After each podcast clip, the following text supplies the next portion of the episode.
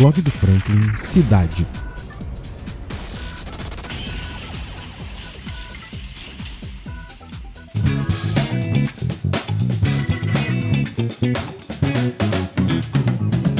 A gente sempre dá muita atenção à prefeitura, aos vereadores, mas a gente esquece que existem alguns personagens do nosso cotidiano que são extremamente importantes para o bom funcionamento dos bairros. As associações dos moradores, nesse caso, são as capilaridades mais próximas do nosso cotidiano. Se todos os bairros tivessem uma, é certo que vários problemas seriam resolvidos lá dentro mesmo. Para comprovar isso para você, hoje eu vou te mostrar na prática a importância das associações. No nosso papo de hoje, eu perguntei ao presidente da Associação dos Moradores de São Francisco, Thiago McGregor, como foi a ação da associação lá no bairro referente às chuvas dos últimos dias. Escuta aí.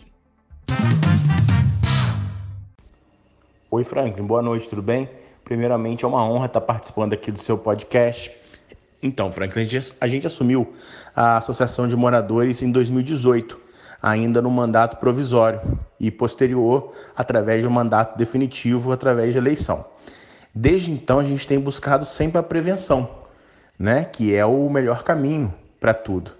Então a gente é, tem oficiado todos os anos os órgãos responsáveis para que seja feita a limpeza do córrego e para que seja feita campanhas de conscientização para a população não jogar entulho e lixo no, no rio, não entupir bueiros, esse tipo de coisa.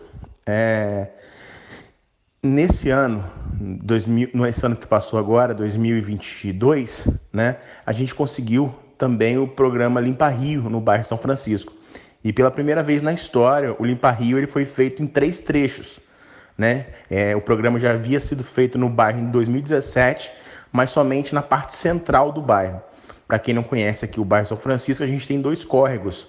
Um que vem da Concórdia e passa no meio do bairro, e um que vem paralelo à RJ 145 e ambos se encontram ali próximo à parte de trás do campo do Nido de São Francisco, tá? Então, esse Limpa Rio de 2017 ele havia sido feito só na parte central do bairro. É, no ano passado a gente conseguiu para que fosse feito em três trechos. No trecho inicial do córrego, na parte de cima da Estrada da Concórdia, até na Ponte da Cachoeira, do loteamento Recanto da Cachoeira, na parte central do bairro e na parte da RJ 145 até o encontro dos dois, dos dois córregos. Tá? Então foi a primeira vez que a gente conseguiu é, que fosse feito nesses três trechos. E além disso também foi feita limpeza manual, porque é, faz-se a limpar rio, mas o mato acaba crescendo e é, pode ter um entulho ou outro, também foi feita limpeza manual. Mas isso não impediu de que a gente fosse acometido por essa enchente, né? que ocorreu agora no mês de fevereiro. É... No dia da enchente, é... eu estava no bairro, então a gente acompanhou de perto a subida do córrego. Tá? Foi muita chuva. É... De acordo com informações da Defesa Civil que a gente obteve há poucos dias, foram 56 milímetros de chuva concentrada na cabeceira dos dois córregos. Então foi muita água.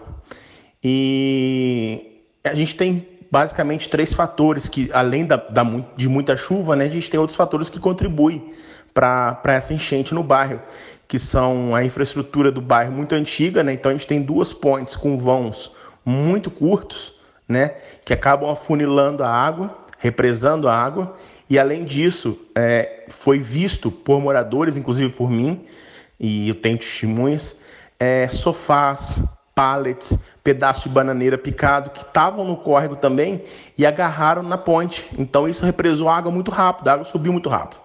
Então quando a gente percebeu que isso tinha acontecido, que essa água estava subindo muito rápido, a nossa primeira ação foi ajudar os moradores, porque a gente já sabe mais ou menos quais são as casas que enchem, né? Então a gente estava no bairro, a gente foi nas casas ajudando a subir os móveis, ajudando a tirar pessoas dentro da casa. Então a gente conseguiu é, salvar alguns móveis de moradores, mas infelizmente teve morador que perdeu as coisas. Né? Nesse primeiro momento também, a gente teve como atitude ligar para a Secretaria de Assistência Social, falei com o Rafael, tá? liguei para a Defesa Civil é, com o Ratão e fizemos contato com o Corpo de Bombeiros também. A Secretaria de Assistência Social teve no bairro no mesmo dia, o Rafael junto com a Carol Chivanin, eles estiveram no bairro, levaram, fizeram primeiro o cadastro dos moradores, a gente foi de casa em casa, para identificar essas casas e as necessidades dos moradores. E aí, de acordo com a necessidade de cada um, foi distribuído kit de limpeza, cesta básica, colchão e foi oferecido alojamento, mas não foi necessário alojamento. É, a Defesa Civil, junto com o Bombeiro, estiveram no bairro também para avaliar a estrutura das pontes, para ver se tinha algum risco na infraestrutura do bairro, né, de acontecer algum acidente, algum deslizamento. E no dia seguinte, é, ainda nesse primeiro dia, desculpa, eu fiz contato também com o vereador Ailton, já projetando o dia seguinte que a gente ia precisar de ajuda para poder limpar as ruas, para poder limpar a casa dos moradores. E o vereador Ailton também ofereceu ajuda, é, pedindo àquela equipe do INEA que fosse fazer a limpeza. E no dia seguinte, é, essa equipe teve no bairro limpando as casas dos moradores, né, limpando as ruas, jogando aquele jato de água. É, alguns moradores também solicitaram que fosse feito um mutirão no postinho de saúde, junto com as profissionais que lá trabalham, porque o postinho também foi alagado e as profissionais fizeram esse mutirão junto com alguns moradores para limpar o postinho, porque a gente sabia que poderia precisar, e sempre precisa, né? Saúde em primeiro lugar. Fizemos contato também com a Secretaria de Serviço Público, com o prefeito, porque no dia seguinte a gente constatou que houve bastante deslizamento de terra e tinha várias estradas que estavam obstruídas, tinha produtor rural que não conseguia entrar nem sair de casa.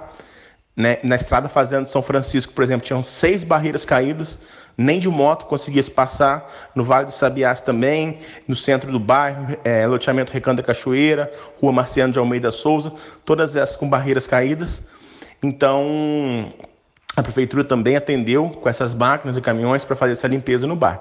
Então, basicamente foi isso. Né? Essa foi a nossa atuação no primeiro momento visando é, uma ação mais é, de salvar o que dava para salvar e depois visando reparar os danos. E agora a gente vai continuar com essa ação preventiva porque a gente entende que se não fosse feita essa limpeza, a catástrofe seria muito maior.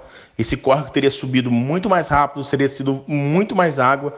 Então, assim, é continuar fazendo a, a prevenção, né? não deixar isso acabar e, paralelo a isso, buscar soluções para essa infraestrutura antiga, né? Buscar investimento para que se melhore esses vãos das pontes, para que no, no, encontro dos dois rios possa ter algum tipo de estudo técnico para viabilizar uma obra de infraestrutura no local também. Tá bom, meu amigo? Essa foi a nossa atuação aí e a Associação de Moradores aí está sempre à disposição do podcast. Um abraço, meu irmão. Bom, esse foi o presidente da Associação dos Moradores de São Francisco, Thiago McGregor. Eu agradeço imensamente a atenção com o blog e também deixo as portas do blog abertas para a associação no que vocês precisarem. Muito obrigado de verdade a você que escutou até agora. Se você gostou desse tipo de conteúdo, se inscreve no nosso canal para não perder nenhuma atualização. Para sua maior comodidade, o podcast do blog está disponível em todas as principais plataformas de áudio. Estamos no Spotify, SoundCloud, Deezer, Apple Podcast. Espero de verdade que você tenha gostado e até a próxima. Valeu!